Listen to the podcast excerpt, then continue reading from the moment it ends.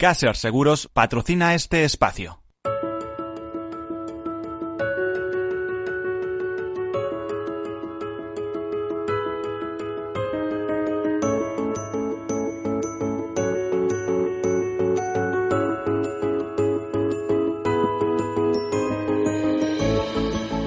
Tercer sector, un espacio para la economía social. Un programa dirigido por Miguel Benito.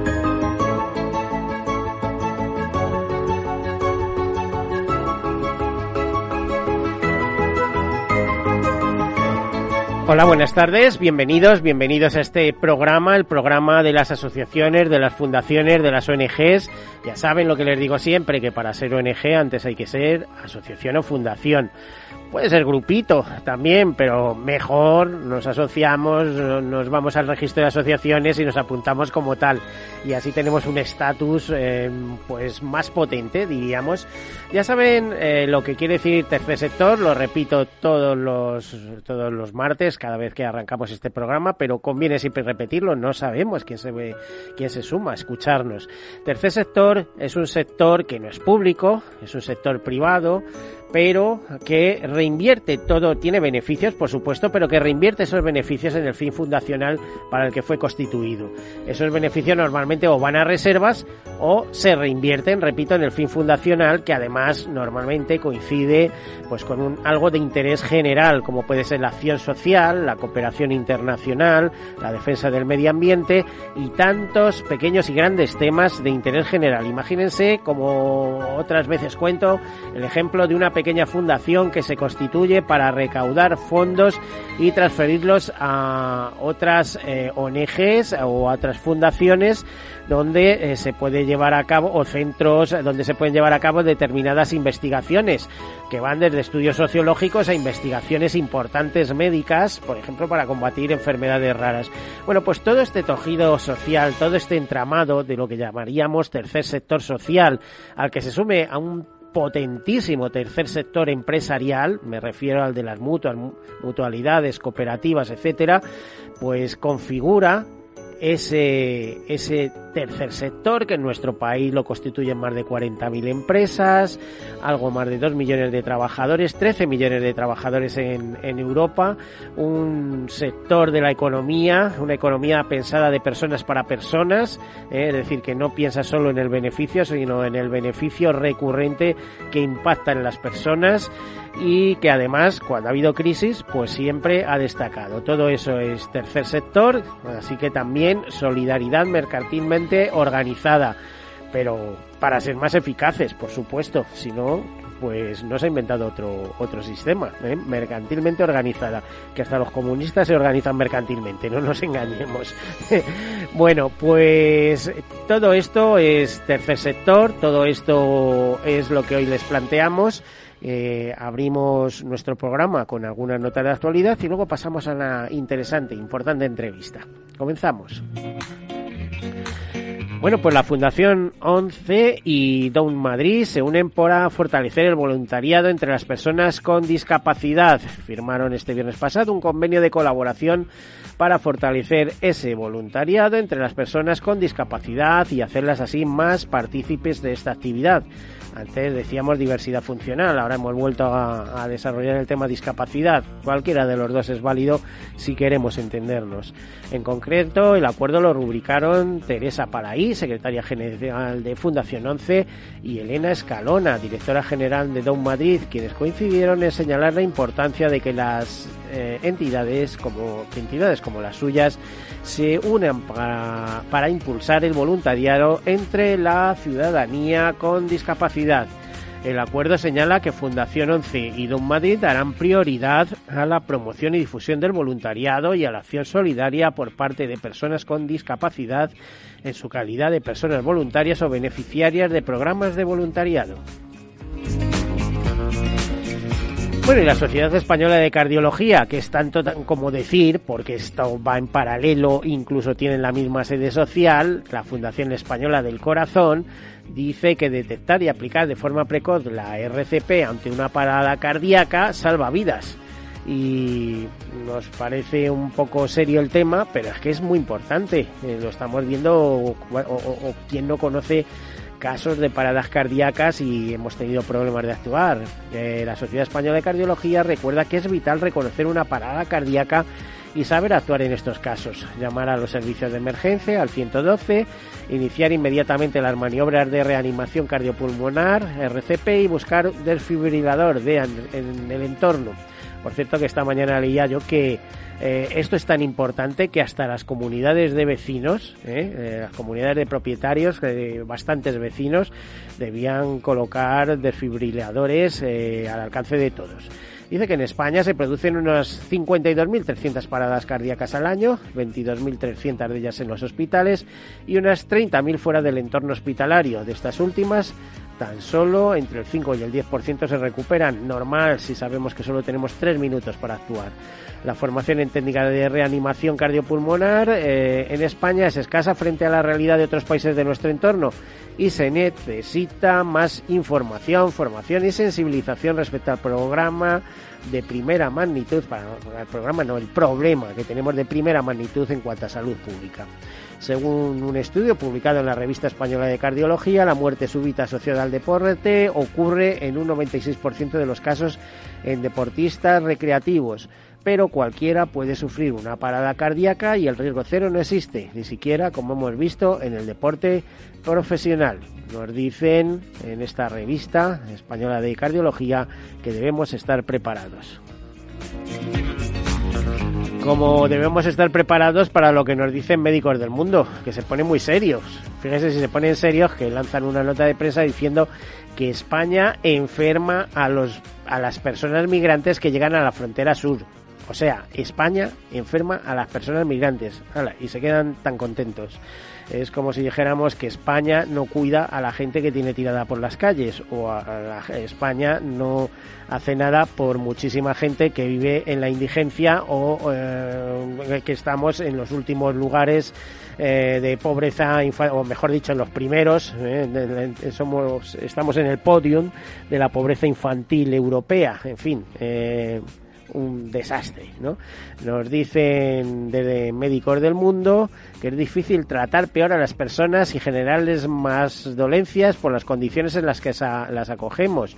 Y son palabras de la presidenta de Médicos del Mundo, Nio Esturienza, tras una demoledora investigación que ha realizado la ONG sobre la salud de las personas migrantes en la frontera sur de Europa, en concreto en Melilla e Islas Canarias. dicen que la salud naufraga en la frontera sur, eh, como lleva por título el documental que acompaña el informe, con testimonios de los protagonistas, crisis de ansiedad, insomnio, dolores de cabeza y de espalda, estreñimiento, vómitos, diarreas, brotes de enfermedades, de sarna, de hongos, sabañones, etcétera. Bueno, miren, un escenario apoyante.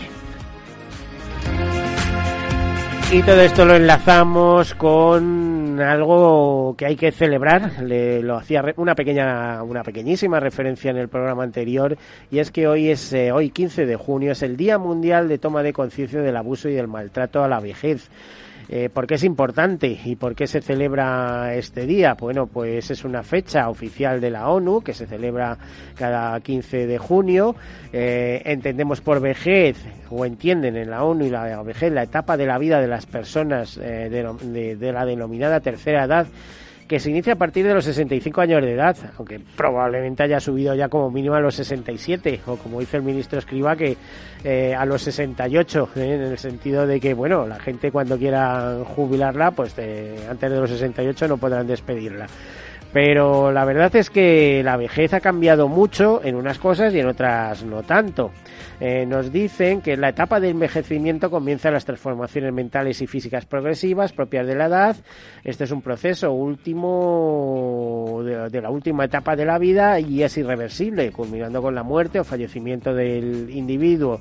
Eh, actualmente observamos cómo cada vez más las personas llegan a la etapa de vejez con una calidad de vida, bueno, pues esto dice que una bastante precaria, porque lo dice la ONU en términos generales. Claro, España es una joya en ese sentido, ¿no?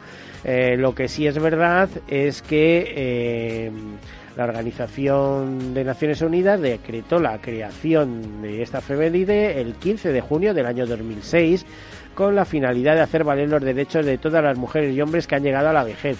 Por cierto, mm, es tan cierto que no todos los países eh, tienen la misma esperanza de vida y las mismas posibilidades de acceso a la salud o pensiones, etcétera, como hace un momento recordaba, hay 1.500 millones de personas en el mundo por encima de los 65 años y solo el 20% eh, percibe una pensión de, vejez, eh, lo cual quiere decir que el resto pues eh, se tiene que apañar como puede pues ahí están las cosas. Em, más cosas. el lema en este año es ninguna persona joven o vieja es prescindible, según el lema em, escrito o, suscrito por Antonio Guterres, secretario general de la ONU. También el COVID está muy presente en todo. Las personas de edad tienen los mismos derechos a la vida y a la salud que todos los demás. Eh, subraya este Antonio Gutiérrez al adaptar decisiones difíciles respecto a la atención médica para salvar vidas. Dice que se deben respetar los derechos humanos y la dignidad de todos. Que ya sabemos que a veces se han puesto protocolos un poco fuertes. Eh, al hilo de todo esto, decirles que la década del envejecimiento saludable se considera desde octubre de 2020 hasta 2030 y que ya hay algunos informes de progresos editados. La protección de nuestros ancianos, eh, se prevé que el número de personas, antes les decía 65 años, pero son 60, el número de personas de 60 años o más aumentará en un 38% y de más de 1,4, o sea, 1.400 eh, millones, eh, superará el número de jóvenes a nivel mundial. Este crecimiento será especialmente rápido en las regiones en vías de desarrollo y en los países desarrollados. Así pues, el maltrato de las personas mayores es un problema social que existe en, los, en todos los países y por lo general no se eh, notifica suficientemente en todo el mundo. tan solo en unos pocos países desarrollados hay tasas de prevalencia o estimaciones que se sitúan entre el 1% y el 10%, pero claro, eh, se desconoce la magnitud del maltrato a los ancianos, su importancia social y moral es indiscutible. Por ese motivo, este problema requiere una respuesta multifacética internacional que se, centre en la protección de los derechos de las personas de edad. Pues como decíamos, no todo el mundo es igual y todo el mundo tiene derecho a envejecer con salud. Lo que pasa que esos derechos para ejercerlos, pues que te pille bien situado en países como España o la Unión Europea y otros avanzados. En fin, bueno, hasta aquí ese día de eh, conmemoración de Día Mundial de Toma de Conciencia de Abuso y Maltrato. Eh, y, esos eh, lemas que por ejemplo pues enlazan también con el del año pasado ¿no? que, el, tema central del año pasado del 2020 fue protección de las personas mayores durante el COVID-19 y más allá pues ya saben estamos en la década en la década del envejecimiento saludable dictada por la ONU y dicho esto, pues vamos a hablar y repensar sobre pues la solidaridad y la manera de distribuir y ser eficaces ante todo lo que tenemos encima y nada mejor que hacerlo pues con una ONG legendaria diríamos ¿eh? una ONG que en España no lleva muchos años pero lleva he estado echando cálculos 133 años en el mundo y que fueron las precursores de la responsabilidad social corporativa. Y ahora me dirá ella si me confundo, no me confundo porque tenemos a su presidenta aquí, eh, que fue fundada en, en el estado de Colorado por un rabino, un ministro, dos sacerdotes y una ama de casa. Es nada. A ver, Marina Fuentes, bienvenida. Buenas tardes. Buenas tardes. Presidenta de, o directora general de eh, eh, United Way, ¿no? Sí, yo soy la directora en, en España. Eh, somos 1.800 United Ways, o sea que imagínate. Y, más que países, ¿eh? Más que países. Bueno, porque estamos en cada comunidad. Somos una, somos una fundación comunitaria y estamos presentes en 1.800 eh, comunidades en más de 40 países. Eh, es cierto que nos fundaron una ama de casa, un rabino, dos ministros protestantes y uno católico. Pero vamos, eh, hemos hecho el chiste ya. Nos faltaba un budista y un musulmán. Y ya habríamos. Bueno, vamos a ver, esto de ser ecuménicos enlaza con el futuro absolutamente, ¿no?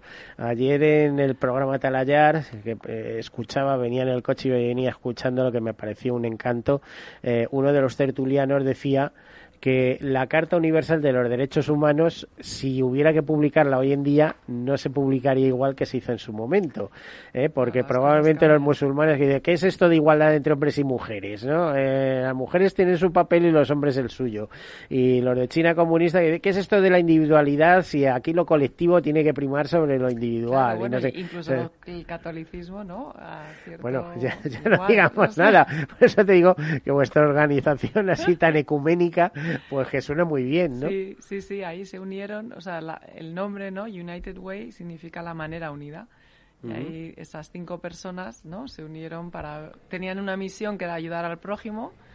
Eh, obviamente creían en cosas diferentes, pero dijeron lo que nos une es como ayudarles de la manera más es más fuerte que lo que nos separa, ¿no? Exactamente. Pues en realidad yo creo que en el mundo pasa lo mismo, porque tenemos intereses comunes, pero luego cada uno adapta su solución. Y si te he visto no me acuerdo, ¿no? Y era un poco intentar integrar esas soluciones pues para ser más efectivos. O sea, esa, ese ODS 17 de la, de la ONU que mencionabas antes, que es el de las alianzas, eh, alianzas y estrategias, pues eh, llevarlas a cabo entre, entre más, más ONGs, más fundaciones, más personas. Bueno, 40 países o más, 1.800 delegaciones, 60.000 socios, 9 millones de donantes y casi 3 millones o ya 3 millones de voluntarios en todo el mundo. ¿Cómo se maneja todo eso? Si es una multinacional. Yo, he leído una, cifra alucinante eh, en ingresos que movéis, que hacéis la vida agradable a muchísimas personas, o hace la vida agradable, pero estamos hablando por encima de los cinco, un presupuesto de 5.000 millones de, dólares anuales. Bueno, es que somos la, non-profit o la organización sin ánimo de lucro más grande del mundo en cuanto a recaudación privada porque estos, estas cinco personas que eran muy listas dijeron, ¿quién es el motor de, la sociedad, de nuestra comunidad? La empresa. Y fueron y empezaron a organizarse con las empresas de Denver, Colorado. Esto en 1887, ¿eh? que no había ni calles por ahí, ni... Pero bueno, empezaba a venir mucha gente del, campo, ¿no? Y no estaba... Estados Unidos era un país que no estaba muy organizado en cuanto a burocracia. O sea, como sabéis, es un país muy joven. Yo nací allí, lo, lo, sé, o sea, nosotros somos el, el viejo continente por algo, ¿no?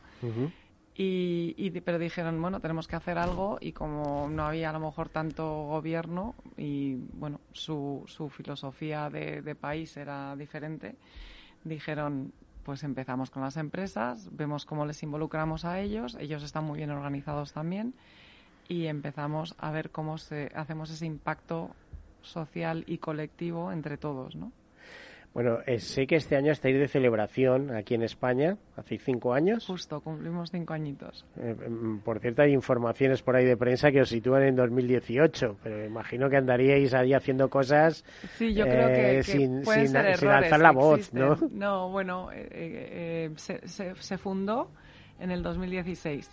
Empezó con un programa en el 2015 que vino de Francia con Airbus y John Deere y, así es como en el 2016 se decidió instalar. Marina, ¿y por qué tardasteis tanto en llegar aquí?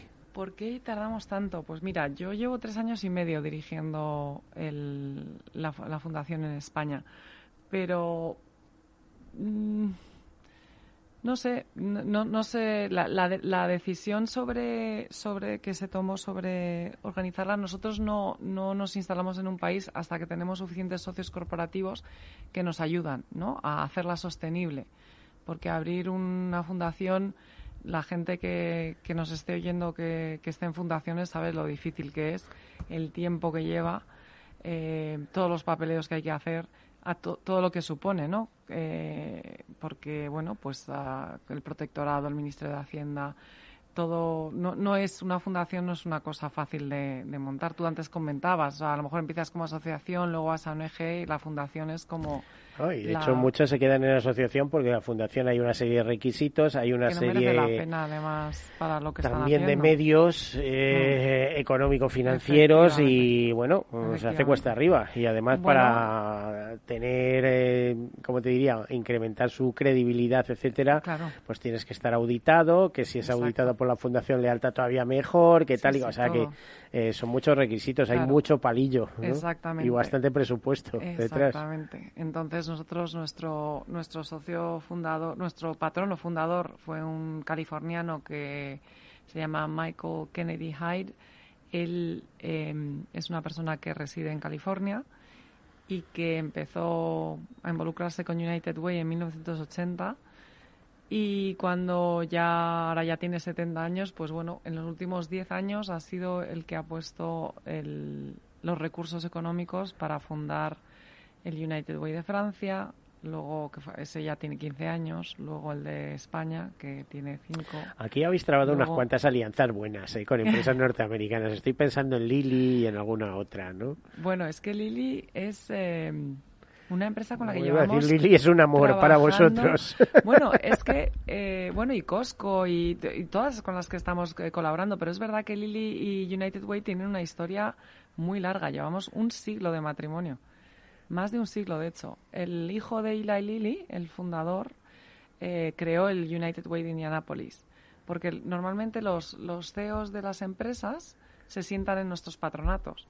Entonces, era una manera para las empresas de crear esos United Ways porque decían, la bueno, sabes, no sé si, pero yo creo que los oyentes a lo mejor lo saben, una diferencia a lo mejor con, con España es que las empresas americanas o el protestantismo, que es, que es la religión eh, mayoritaria. son los que crearon los hospitales en Estados Unidos, eh, básicamente. siempre han sido, tenemos que devolver a la sociedad, ¿no? Entonces mm. esa mentalidad existe. Entonces eh, los, las empresas o los, los dueños de empresas que empezaban, que no, y la Lili cuando empezó era una pequeña startup como a lo mejor de, bueno, de una persona pero luego se convirtió en la farmacéutica que, que, se ha convertido y pero desde el principio desde su fundación ha estado trabajando con United Way por el bien común de sus comunidades.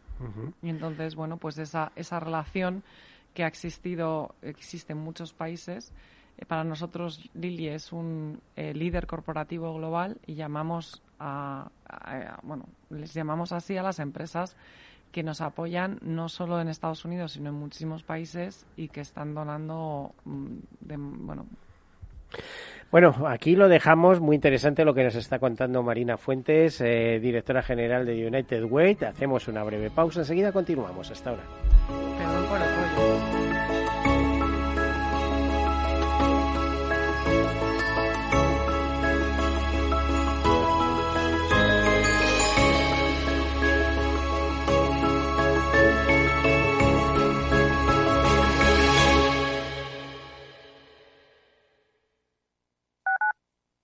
Escuchas Capital Radio, Madrid 105.7, la radio de los líderes.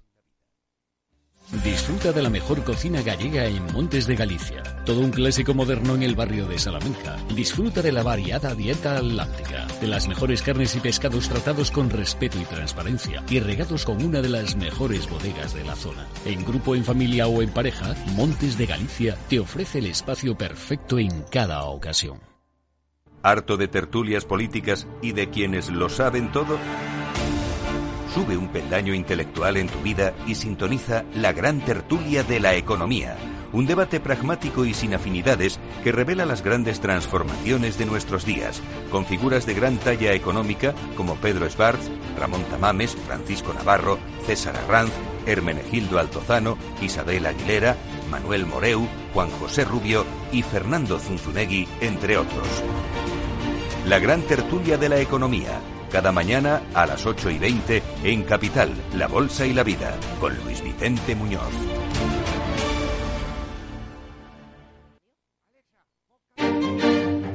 Los viernes en Capital Radio, la salud protagonista Valor Salud. Industria, pacientes, profesionales y directivos del sector. Investigación y todas las áreas del mundo de la salud y sanidad con sus personas y empresas. Evolución de la pandemia. Novedades de nuestra medicina y sus profesionales. Con los expertos y destacadas empresas. Valor Salud. Cada viernes a las 10 de la mañana, la salud protagonista con contenidos claves y un estilo propio. Valor Salud. Con Francisco García Cabello.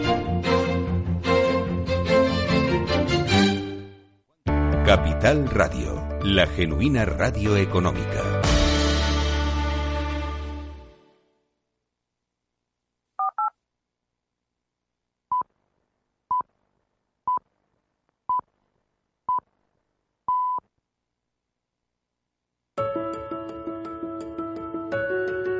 Tercer sector, un espacio para la economía social. Un programa dirigido por Miguel Benito.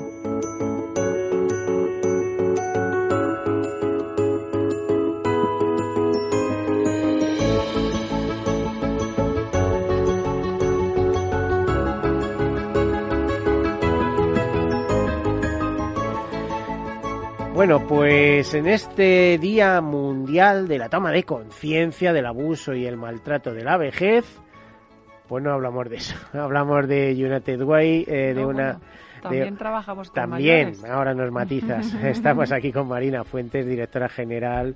Yo la he nombrado antes presidenta, pero bueno, como si lo fuera. eh, directora No, que general. Presidente es muy... No, no me lo mates. Eh, se va a poner, se va a enfadar, pero la que se lo No, trabaja eres tú, como aquel que dice Marina. él también, él también, él también levanta financiación, porque aquí sin financiación.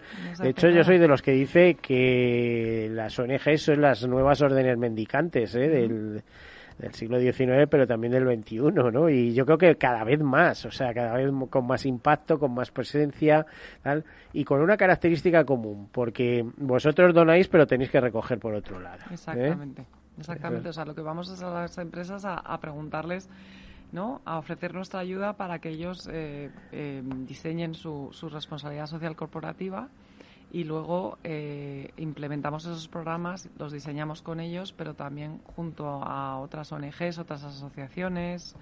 Marina, eh, ¿cómo es? Porque decimos que España es muy solidario, pero claro, tampoco tenemos un tejido de grandes empresas tan grande. Eh, ¿Cómo está la responsabilidad social corporativa en España? ¿Cómo la percibes? Hombre, yo creo que, que tienes razón, que somos un país muy, muy solidario y por otro lado, em, tal vez nos falta organización porque, bueno, pues el papel mm, más social siempre ha recaído en la Iglesia, ¿no? Eh, bueno, pues por nuestra historia. Entonces, Caritas eh, seguramente es la, la ONG más grande de, de España con Pues sí, diferencia de, de- por de recaudación. hecho, yo creo que es, bueno, eh, la más grande de España, sin duda, Fundación La Caixa. O sea, Bueno, por supuesto, ¿eh? pero de España y de las primeras del mundo. Sí, Y sí, de- sí, no sé si la primera cierto. de Europa o de ahora, las poquitas. ahora que se ha ido eh, de la Unión Europea. Pero luego lo que dices, es Caritas, es eh, Manos Unidas, también de las más potentes, también Exacto. entre las potentes, pues, a ver cómo se ayuda en acción, quizá, una serie de the ellas. Children, sí, sí, sí, sí. Pues, pues no sé por qué decíamos esto, ahora, ahora se me ha ido el hilo, pero sí, trabajamos con todas ellas. Estábamos hablando de responsabilidad social corporativa, Bueno, que sí. cómo lo percibías Es- aquí en España. No, yo, yo lo que creo es que hemos venido en un momento bueno porque eso es lo, eso es lo que nuestra especialidad. Nuestra espe- especialidad es unir eh, la labor de la empresa con la de la del impacto social, lo que llamamos impacto colectivo. Es decir, juntar a todos los sectores de una sociedad, sociedad civil, en cuanto a voluntariado si no es corporativo, las empresas con su voluntariado corporativo y su financiación, a, a los gobiernos, ayuntamientos, es hacer entre todos, ¿no? Ver qué es lo que está, qué es lo que con los números y con los datos ver ver lo que en lo que más hay que actuar no y, y eso con entre eso intentar alinear a todos esos actores para, para darle solución. Te voy a poner un, pro- un pro- porque esto es muy está muy muy, Muy en el volátil, aire muy sí. volátil. Te voy a dar ejemplos. Nosotros trabajamos en las tres áreas que la ONU usa para, para medir el progreso humano que son la educación la estabilidad financiera y em, la educación. Entonces, educación. Nos sentamos y en el 2015, por eso también se decidió eh, instalarse en, España, vemos cuál es el mayor problema que tiene España en cuanto a educación, el abandono escolar. Somos el número uno en la Unión Europea. Entonces ahí es donde decidimos ponernos en marcha junto a otras empresas para darle ¿no? para darle solución, pero no junto a otras empresas, también junto a otras asociaciones o fundaciones o ONGs que tienen el mismo objetivo. Entonces, ¿no? Siempre pensamos que la unión hace la fuerza, aunque sea un este muy manido, pero nuestro nombre es eh, la manera unida y creemos en ella firmemente. O sea, sabemos desde nuestros fundadores hasta lo que hemos visto después de 134 años, cuando conseguimos, se tarda más a lo mejor a poner a todo el mundo en, ¿no? de acuerdo, pero es cuando consigues un cambio sistémico. Y y en otros campos habéis actuado, ¿no? Sí, sí, en salud, por ejemplo, estamos en dos áreas que, que son, como sabes, comentabas lo del tema mayores.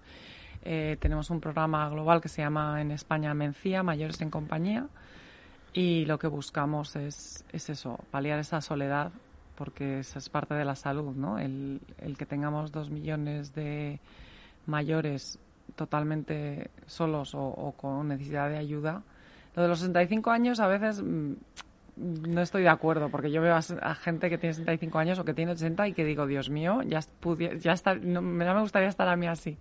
Pero sí es verdad que de los 8 millones de personas en España por encima de los 65 años, 2 millones están en absoluta soledad. Y eso es, es un problema, como sabéis, para... hay una diferencia entre la edad cronológica y la edad biológica, como siempre se dice. ¿eh? Em, pero bueno, ya mayores, ¿a qué llamamos mayores? Porque... Eh, hay que poner cuarta edad, ¿verdad? Eh, eh, sí, hay cuarta edad ya. Los japoneses la han identificado como la gran edad, ¿eh? a partir de 80-84 años. estaría más de acuerdo 85 años y esa gran edad y también que la, quien está con una autonomía y con un salero impresionante. Bueno, antes mencionabas a Antonio Guterres, no sé qué edad tiene, pero que tiene anda por los 60 y muchos, o sea, y no no le veo como ninguna ninguna persona. Pero tú qué te crees que los demás somos jóvenes o qué? Bueno, no, pero por eso porque todos estamos, ¿no? Que ya que cuando te acercas a los 60, 65 y todavía tienes mucha vitalidad gracias, bueno, vivimos en países desarrollados donde vivimos mucho ahora, ¿no? Tenemos un sistema sanitario que a lo mejor, como comentabas, tenemos que apoyar más, pero que conseguimos estar más yo voy a decir aquí la, frase esa de Cervantes que dice, ya de saber que no se escribe con las canas sino con el entendimiento, el cual suele mejorarse con los años, ¿no? Eh, o a veces es este hombre, ¿verdad? Ese hombre llamado Miguel. Y este hombre, Miguel de Cervantes, sí, le preguntaba, bueno, ¿y, este mundo cómo lo ves usted? Pues como siempre, el mundo se divide entre los que pueden y los que no pueden. Y yo creo que eso es una frase lapidaria que no ha cambiado en absoluto. no, es así. Bueno, yo, sí, yo, yo fíjate, ahí matizaría y diría, todos podemos un poquito, ¿no? Y ese poquito es lo que puede hacer que, que cambiemos las cosas como lo conseguimos muchas veces. Otras veces no nos sale, pero bueno, hay que seguir en... A ver, vosotros sois una ONG de la alegría, por así decirlo. es decir, lo enfocáis todo con alegría o con la tristeza de que no he conseguido que me financien determinado tema, ¿no? Efectivamente, sí, sí, así es, pero bueno, hay que intentarlo. Um, hay veces que nos alinean las, las, ¿no? los objetivos, pero, pero siempre intentamos. ¿Os salen los números para hacer cosas o nos, no? Nos salen los números, el, sí, bueno, eh, como sabes, eh, cuando empezamos, empezamos con un presupuesto chiquitito eh, seguimos siendo una ONG muy pequeña comparada con las grandes. Sí, pero tienen mucho respeto porque saben quién está detrás. ¿eh? saben que mundialmente probablemente sea la ONG con más voluntarios del mundo, ¿no? Estábamos hablando de 3 millones. Sí, sí, sí, movemos 3 millones de voluntarios al año, o sea que movilizamos. fíjate, qué ejército hay ahí, ¿no? Exacto, exacto. esa es nuestra fuerza el voluntariado corporativo. A veces son voluntarios que no son corporativos. O sea, todos nuestros patronos son voluntarios, no es, no es un, puesto remunerado. Em, eh, o sea, que nuestro patronato lo hace porque, porque quiere ayudarnos. Luego hay muchas empresas eh, que hacen un trabajo pro bono para nosotros. Eh, la que lleva medios, la que lleva todo el tema legal, Ashurs, eh, GPS, comunicaciones. No cobran, eso lo hacen voluntariamente, sin. Exacto. O sea, como un, como, este programa, como, digo yo. Como parte. este programa, que es parte de la responsabilidad social corporativa del que suscribe y de los que andamos por aquí, ¿no? Pues es parte de su, de su responsabilidad social corporativa. Muchas empresas lo que hacen es dar sus servicios gratis, de una manera gratuita. Y eso mm. es parte de bueno, eso es parte de la alegría porque mm, eh, aquí se recibe algo que no es fácil de conseguir y es un retorno emocional formidable. Exactamente. Conocer personas como tú, muy importantísimo. Vamos, es que esto enlaza, volvemos con el Día Mundial que celebramos hoy y con la salud emocional y con tener la cabeza centrada y todo este tipo de cosas, ¿no? Exactamente. Bueno, y mm, ¿estáis contentos con estar en España en este quinto aniversario y qué esperas para el futuro? Porque estoy convencido que si hablamos dentro de 15 años, que no sé yo si los veré, eh, dentro de 15 años, Miguel, di que sí. Eh... Lo vamos a ver los dos. Pues lo vamos a ver los dos. Tú imagínate, pues eso supondrá envejecimiento con salud. exacto, exacto. Bueno, eh, que supongo que llegaréis a ser muy grandes. Sí, bueno, pues... Eh, Aquí, ¿eh? sí, sí, en España, en España. Nosotros, nuestra ambición es, es poder ayudar al tercer sector eh, y, a, y, a, las empresas cuanto más mejor.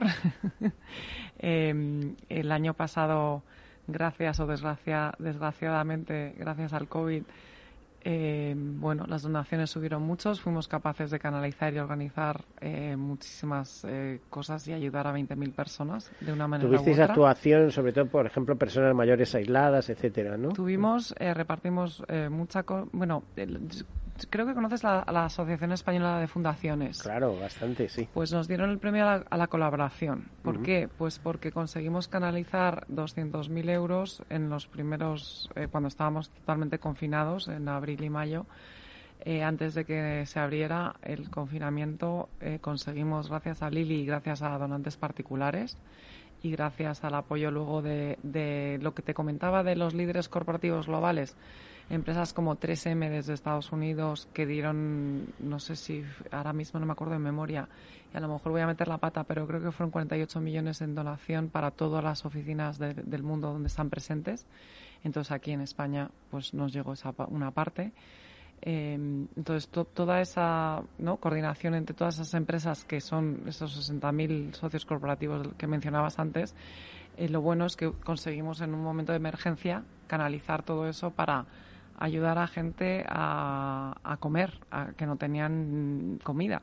Em, y lo hicimos a través de, la coordinación con ocho ONGs, nueve de hecho, en, España, que fueron desde Save the Children hasta muy pequeñitas asociaciones, como hablabas antes, como un inicio, que, enseñan a, chicos y a chicas a, que son vienen de garantía juvenil y se les aprende, bueno, se les aprende, se les enseña, perdón, y aprenden a ser, a trabajar el oficio de la hostelería, ¿no?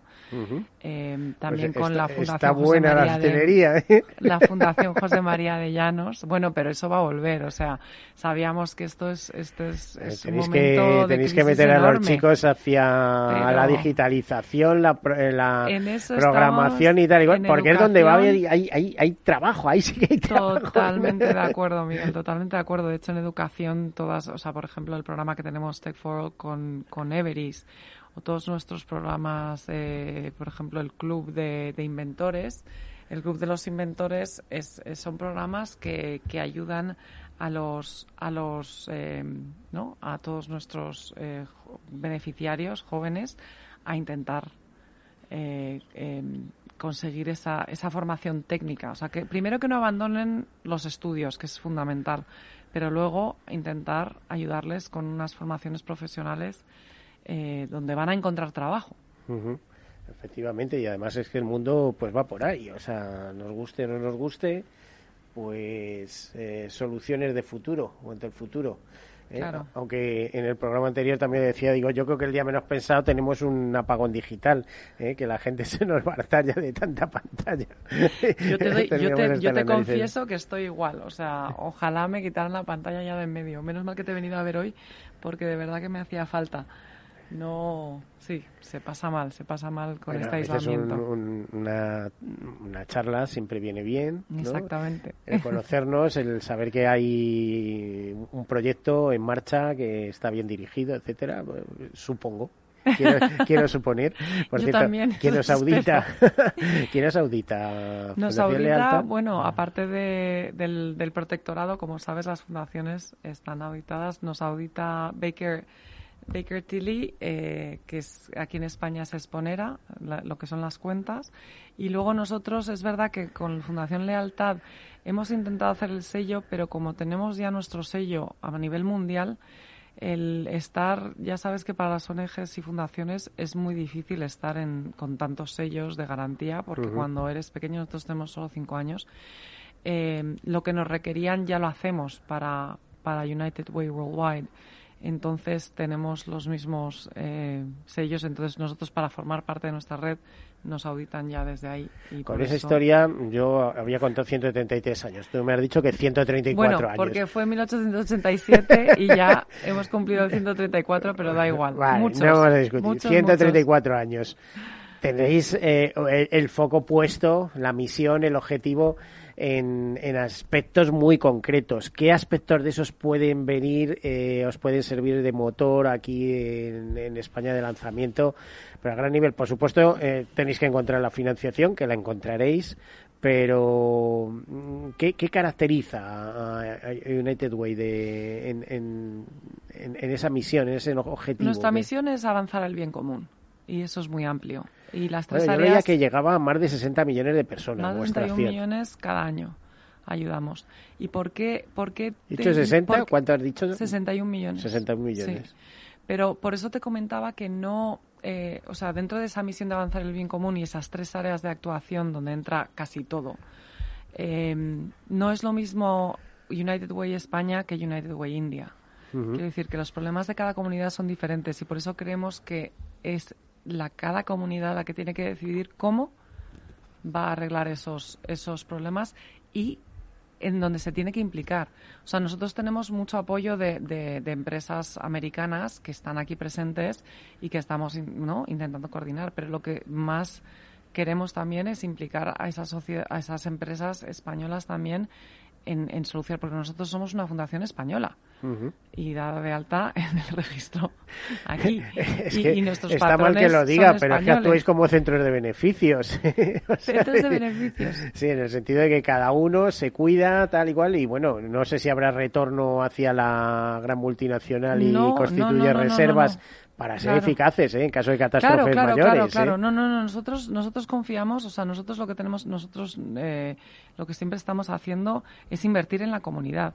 Invertimos junto a todas las empresas que decidan que ellos mm, les gusta esta misión y que y les gusta nuestra manera de trabajar. Entonces, eh, todo lo que se recauda en España se queda en España y se invierte en España, ¿no? Es, así lo vemos. O sea, nosotros somos nosotros somos negocio. O sea, llevamos nuestra Eso lo tengo clarísimo. Claro, nuestro, nuestro resultado, Lo en que vez pasa de ser que el con- otros económico, enfoques. Exacto, es, el, es el, el número de personas a las que podemos ayudar cada año. Así medimos nuestro, nuestra, nuestro éxito. Sí, eso es tercer sector, negocios de personas para personas y hechos por personas. Exactamente, exactamente. Muy bien. Y además, eh, como digo yo, la solidaridad mercantilmente organizada para ser eficaces, porque es de Sí, lo que se trata. O sea, cuanto más nos organicemos, más eficaces podemos ser, más podemos, ¿no? A más personas podemos llegar. Marina, ¿cómo ves? eh, no sé cuánto tiempo llevas profesionalmente en el mundo de ONGs, en tercer sector, etcétera, pero mm, ¿crees que tenemos todo lo que deberíamos tener o todavía hay posibilidades de que crezcan muchas entidades y fundaciones? Te lo digo porque estamos en un país con más de 700.000 asociaciones, con eh, 6.000 fundaciones activas, aunque se cree que hay eh, 8, 9.000, 10.000, es que no se sabe exactamente cuánto porque nadie se ha molestado en, bueno, en mirarlo. Bueno, la de fundaciones dice que, que, son menos de las que hay. Sí. Eh, hablan de 6.000, 7.000, pero dices que muchas fundaciones las ha montado uno, pero que no está muy activa. Realmente activas al final te hablan de cifras pues 6.000, eh, esos son sus inscritos incluso, son sus, sus socios. Es, es un mundo complicado. ¿Tú crees que mm, hay todavía mucha capacidad de crecimiento? Yo creo que más, de, más que crecer, que ya hemos crecido a lo mejor y somos muchos, lo que tenemos que hacer es organizarnos mejor y coordinarnos eh, Eso me gusta, porque yo una de mis críticas ha sido, pero ¿qué hacen tres eh, fundaciones haciendo, lo mismo? ¿eh? fundaciones o tres ONGs, no vamos a decir a fundaciones. Bueno, a veces tienen regiones ¿no? donde actúan unas, pues una está más en el norte de España y otras están más en el sur. Y entonces si podemos coordinar eso, y eso es lo que a lo que aspira la Asociación Española de Fundaciones, ¿no? y desde luego a lo que siempre hemos aspirado nosotros. Eh, en Estados Unidos, como somos 1.200 United Ways, pues es mucho más fácil tener un impacto mucho más grande tanto en el gobierno como en, ¿no? en agendas comunes. Eh, bueno, en España iremos poco a poco junto a otras que son mucho más grandes que, nosotras y intentaremos eh, que esa coordinación consiga que el tercer sector sea más eficaz y que tenga más impacto. Mm, ¿El tercer sector es una realidad o es una quimera? A pesar de todo. Es una realidad totalmente. Que podamos mejorar como todas las empresas pueden mejorar o todas las personas podemos mejorar, todos somos susceptibles de mejorar, pero que el tercer sector existe, vamos, eso te lo digo yo cada vez que vamos a repartir una comida. Yo me paso el día estudiando el tema, pero. Tú lo sabes, estoy totalmente de acuerdo contigo. O sea, es, existe. Que podamos mejorar siempre, siempre. Además, antes eh, una corrección, decíamos que es una de las fundaciones más potentes de Europa, que es, Fundación La Caixa, pero no debemos olvidar que grandes grupos empresariales dependen de fundaciones. Estoy pensando en Fundación 11, estoy pensando en Fundación Mafre, Ikea. pues Ikea, pues eh, las cabeceras, ¿quién son? Fundaciones. y a partir de ahí oh. eh, surge todo lo demás. O sea que como contabilices esos trabajadores y esos activos que gestionen, etcétera, bajo el marchamo de fundaciones, bueno, salen cifras astronómicas yo es que creo que el tercer sector, a ver, no quiero también darnos las de grandes, creo que, que, la respuesta a todos los problemas a los que nos enfrentamos es de todos, ¿no? Es la sociedad civil. Y creo que las empresas son personas, como tú dices. Entonces yo creo que, que, es muy importante para, para todos el que, el que nos alineemos y el que intentemos hacerlo lo mejor posible porque eh, los gobiernos están ahí y, y, tenemos que estar ahí para recordarles las cosas que no funcionan ¿no? Porque muchas veces... Bueno, decimos que son personas, pero ya dentro de muy poquito, en muy poquitos años, tendremos que decir con el permiso de la inteligencia artificial, porque parece que los negocios lo van a hacer... Bueno, pues... van a hacer el software, ¿no? Pero, por mucho que la inteligencia artificial lleve todo o, haga muchas de las cosas, fíjate lo que hace un ordenador hoy en día, ¿no? Es que antes no lo podíamos ni imaginar. Yo siempre pongo el ejemplo. Yo, vamos a ver eh, yo empecé a trabajar de botones, pero he trabajado con fichas perforadas. Claro, yo, he visto todo el yo proceso. las he visto también, ¿eh? Todo el proceso. No, casi, pero sí las vi porque, bueno, estuve en una empresa de, visita y todavía usaban esto. Em, y bueno, por eso te digo que si todo, o sea, lo importante es que la tecnología esté al, es, a qué servicio le vamos a dar. Si es para que todos estemos y vivamos cada vez mejor, bienvenida sea. Si va a ser para que la gente esté mal, no. Hombre, en teoría, ¿no? Que será para que estemos todos mejor, pero digo en teoría. Luego vemos la práctica y no sé si es una práctica pero país o hago yo la pregunta, ¿es porque los seres humanos a veces erramos en, no? En... Es que estamos transformando la sociedad, pero yo creo que con, con cosas muy erróneas. Por ejemplo, ahora mismo muy bien que eh, tengamos un sistema de pensiones público fuerte, aunque endeudado, pero fuerte, muy bien que se ahorre, muy bien una serie de cosas, pero nos estamos dejando a los jóvenes por detrás por el camino, no pensamos en ellos, ¿eh? no hay renovación, o sea, en España no va a haber nunca problema porque es un país tan atractivo, a pesar de lo que digan otros, ¿eh? que, quieren jugar en, su propio campo, mm. es tan atractivo que, que tú abres mañana las fronteras y vamos a poner una semana o un mes para que venga todo el que quiera y al día siguiente tienes aquí 12 millones si es que han podido aterrizar todos los aviones, etcétera. Están abriendo centros de, de atención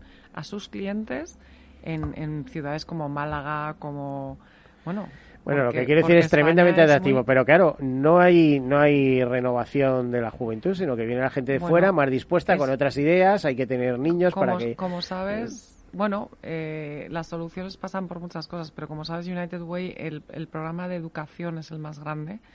Eh, nuestro reto juvenil, Youth Challenge, ese, ese programa es el que hacemos con más empresas porque sí llevamos diciendo eh, el abandono escolar es un problema que se convierte en paro. Entonces, si tú no formas a tu juventud, vamos a tener cada vez a una, una sociedad y si, y si la formas, tampoco tienes mucha salida, porque... No, porque si la forma... Las, los datos nos dicen que las empresas, si les das a gente formada, eh, eh, van, a, van a también... pierden menos recursos en formarles pero ellos también tienen que formar parte de esa solución. Pero Marina, las empresas hay que ayudarlas, no como aquí, que, que parece que se les pone palos de molino.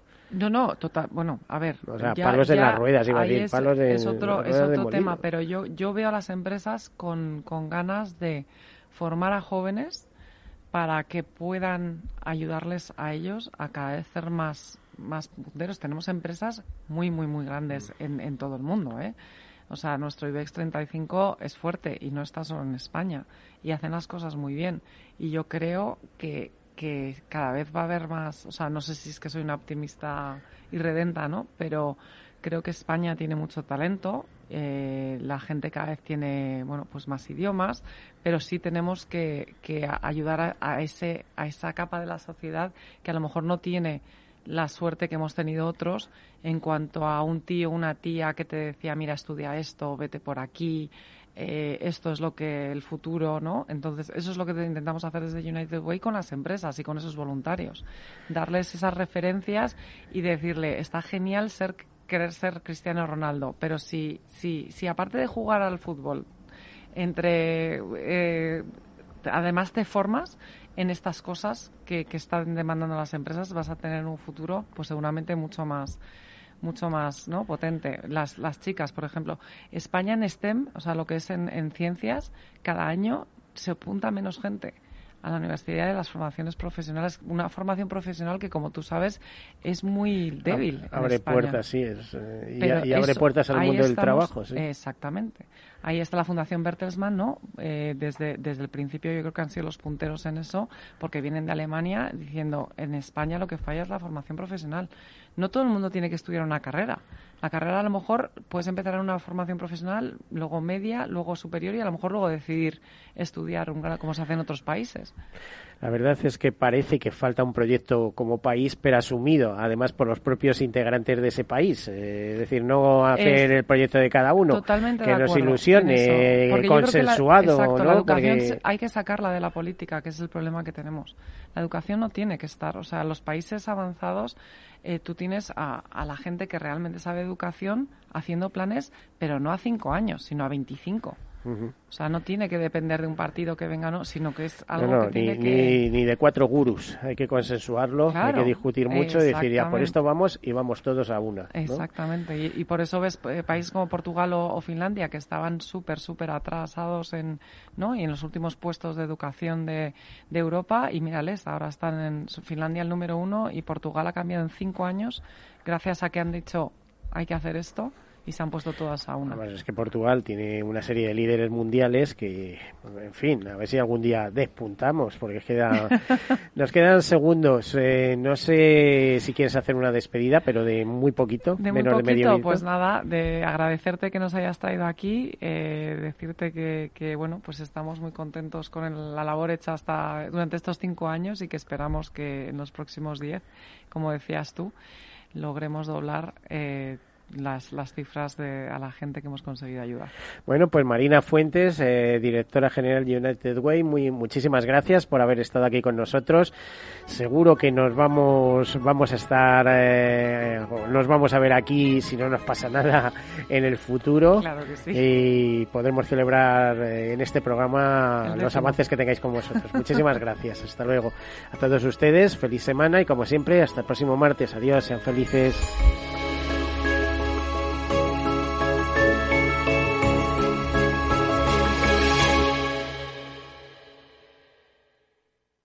Caser Seguros ha patrocinado este espacio. Capital Radio Madrid 105.7. En el restaurante Gaztelubides somos rigurosos con la selección del producto para crear recetas imaginativas que acompañamos de una bodega generosa y brillante y de nuestra magnífica terraza durante todo el año. Restaurante Gaztelubide, carretera de La Coruña, kilómetro 12200, La Florida. Teléfono 91 372 8544. Una recomendación del programa gastronómico Mesa y Descanso. Gráficas Naciones. Más de 50 años de experiencia en el sector de las artes gráficas. Apostamos por la última tecnología tanto en impresión offset como en digital y gran formato. Realizamos todo tipo de impresión. Tarjetas de visita, folletos, libros, vinilos, decoración y montaje de stands. Más información en el 91 629 2145 o en gráficasnaciones.es. Esto te estás perdiendo si no escuchas a Luis Vicente Muñoz en Capital, La Bolsa y la Vida. Xavier Ferraz, profesor de ESADE. La COVID eh, ha sido una especie de máquina del tiempo, ¿no? Nos ha situado no en 2021, sino en 2031 a nivel de, de digitalización. Lo que tenía que haber pasado pues en 10 años eh, ha pasado en, en 10 meses. No te confundas. Capital, La Bolsa y la Vida con Luis Vicente Muñoz, el original. ¿Está pensando en montar una empresa pero no se atreve a dar el paso en solitario? Busca una marca conocida y consolidada que le respalde. En Franquiciados le ayudamos a elegir el negocio que más se ajuste a sus necesidades. Franquicias de éxito, innovadoras, de baja inversión. Los miércoles a las 12 en Capital Radio tienen una cita con el único programa de radio de España especializado en la industria de la franquicia. Franquiciados con Mabel Calatrava.